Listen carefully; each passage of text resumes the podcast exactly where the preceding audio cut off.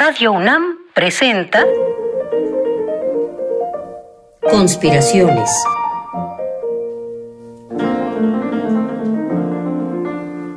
Bitácora de un admirador de Balzac. Por Otto Cázares.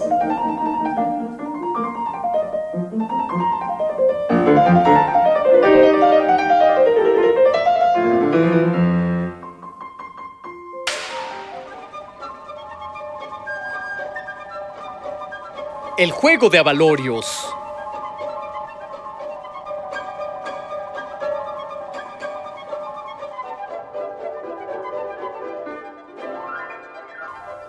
¿Cómo están, conspiradores de profesión, que me han ayudado a construir con pequeñas piezas de relojería bombas de tiempo artísticas que habrán de estallar a su debido tiempo? Nunca se sabe. ¿No hay minas que estallan a los pies de un caminante mucho tiempo después de haber sido colocadas? Esta es una conspiración para conjurados. Es una conspiración para viajeros de Oriente. A principios de 1800, un individuo excepcional de nombre Friedrich Schlegel, que fue poeta, filósofo e ideólogo del primer romanticismo alemán, el romanticismo de Jena, dejó escrito que en Oriente hemos de buscar lo supremo romántico.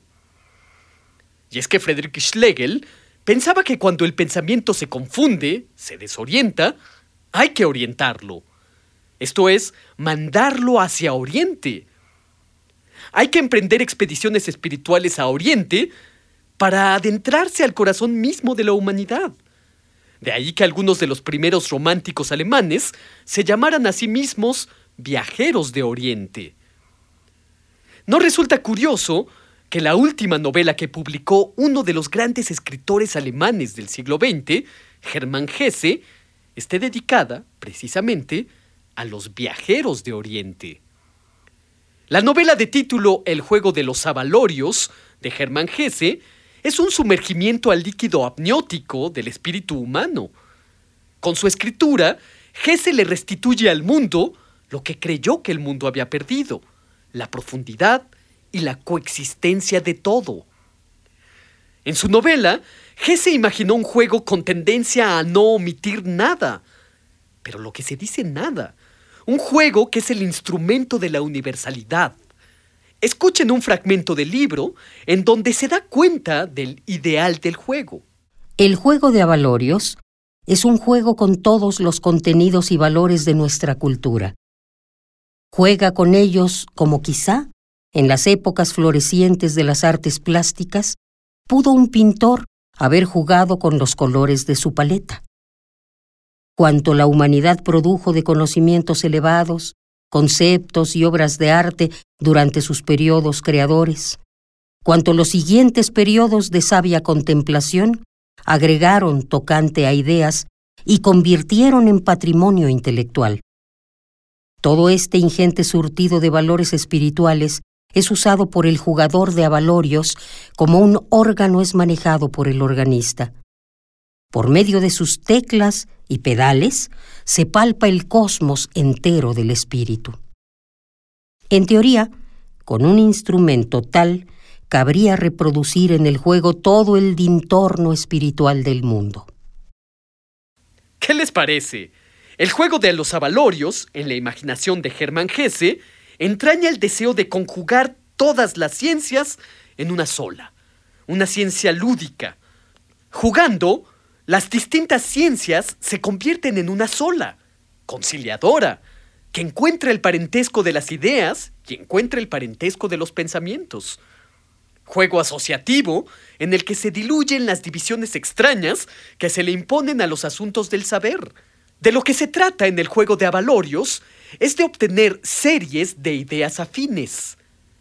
Se fijaba un tema a dos jugadores, un tema cualquiera, y este tenía que ser objeto de desarrollos y variaciones.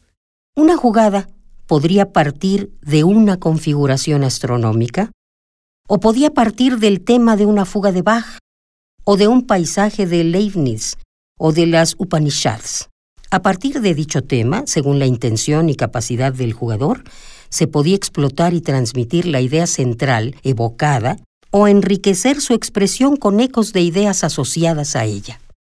Se trata de ir enfilando ideas por turno a través de un ejercicio de asociación, vínculo y semejanza.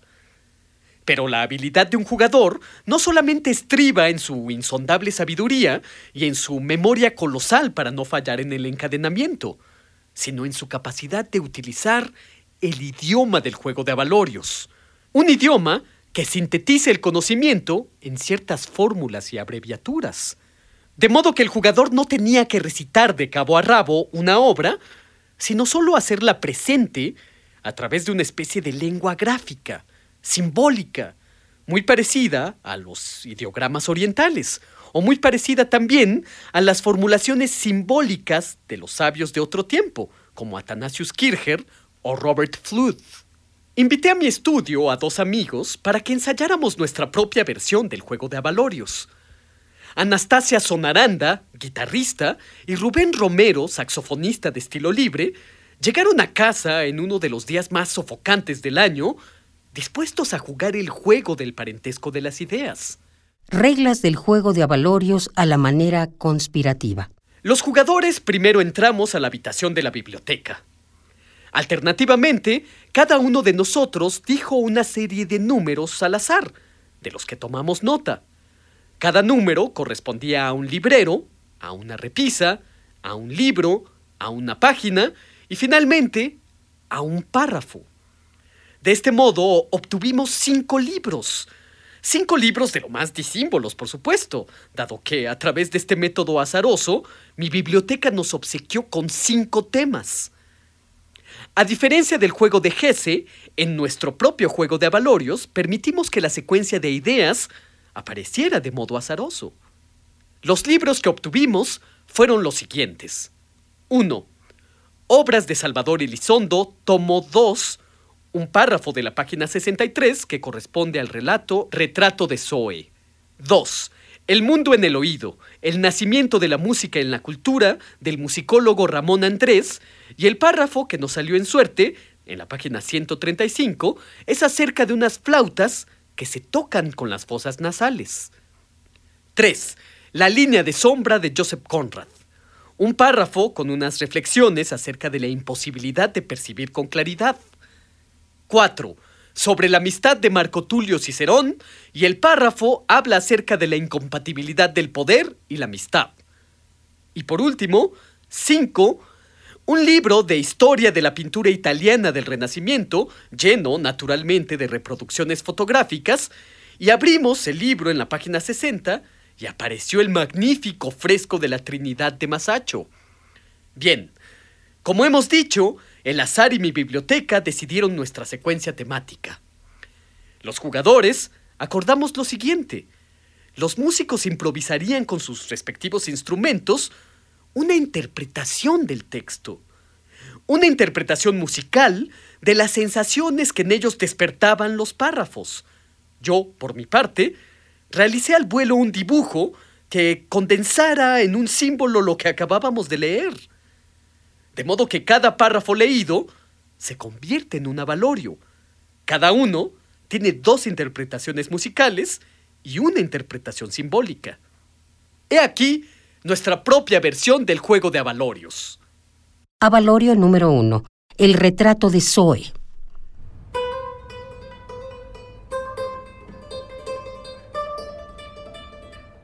Cuando los pájaros revolotean en los follajes, trinando neuróticamente, cuando los tranvías y las siempre inesperadas y turbadoras ululaciones de la locomotora del camotero son una invocación de algo así como la música de Mahler, muy imperfectamente escuchada y ejecutada. Es el intervalo de tiempo que media entre subir a quitar la ropa del tendedero, bajar a hacer las camas y tapar a los canarios. En ese lapso de tiempo se generan los pequeños mitos de la ciudad.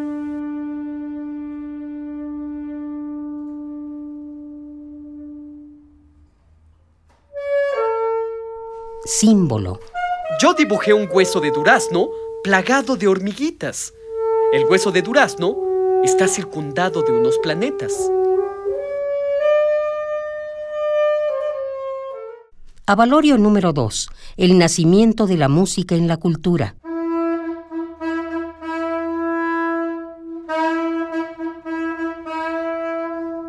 El antiquísimo origen de las flautas nasales, que están en uso en Oceanía como en Sudamérica y aún en diversos territorios africanos, se halla asociado a la respiración como fuente de regeneración. Un flujo que pasa a través de la nariz, el órgano identificado en algunos pueblos como la morada del alma.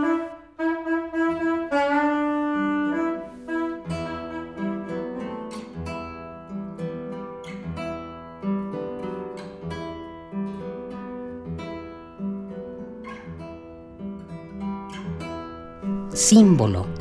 Yo dibujé una gran nariz, como la nariz del relato de Gogol. Como si fueran espinillas, dibujé en la superficie de la nariz unos tubos de órgano de todos los tamaños. Avalorio número 3. La línea de sombra.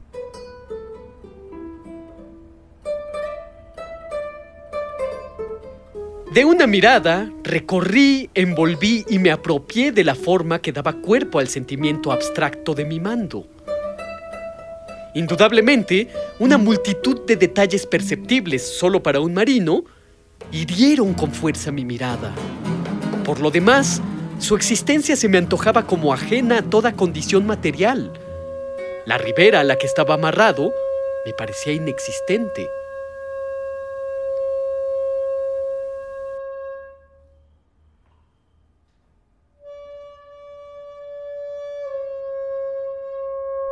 Símbolo. Dibujé unos tubos de órgano que proyectan su sombra nítida sobre un suelo quebradizo, aparentemente de hielo. Avalorio número 4. Sobre la amistad.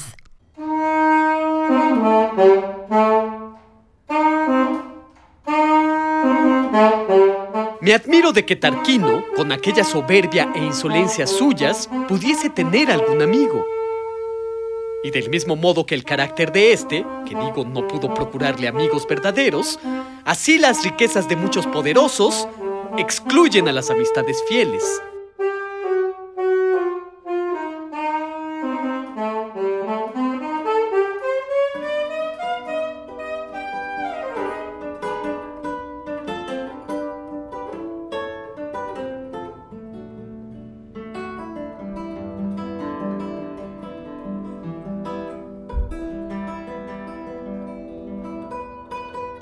Símbolo. Dibujé un sol, un mandala o una flor violenta que en vez de pétalos tiene navajitas Gillette para afeitar. Avalorio número 5. La Trinidad de Masaccio.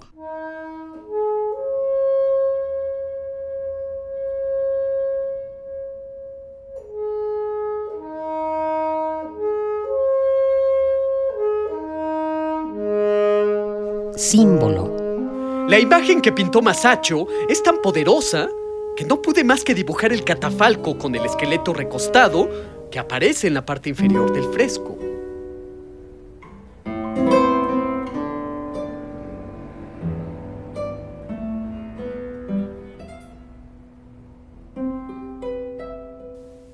Al final, con cada una de estas figuras musicales y gráficas, realicé un símbolo o mapa a la manera de Athanasius Kircher. Usted puede ver el símbolo de nuestra versión del juego de avalorios en conspiracionesradiounam.wordpress.com conspiracionesradiounam.wordpress.com Adiós, viajeros de Oriente. Conspiraciones. Bitácora de un admirador de Balzac. Con el primer conspirador, Otto Cázares. Una lluvia de fantasías y bombas de tiempo artísticas para armar y desarmar tu mente. Síguenos en la próxima cruzada para conquistar el mundo de las ideas. Con la participación especial de Anastasia Sonaranda y Rubén Romero.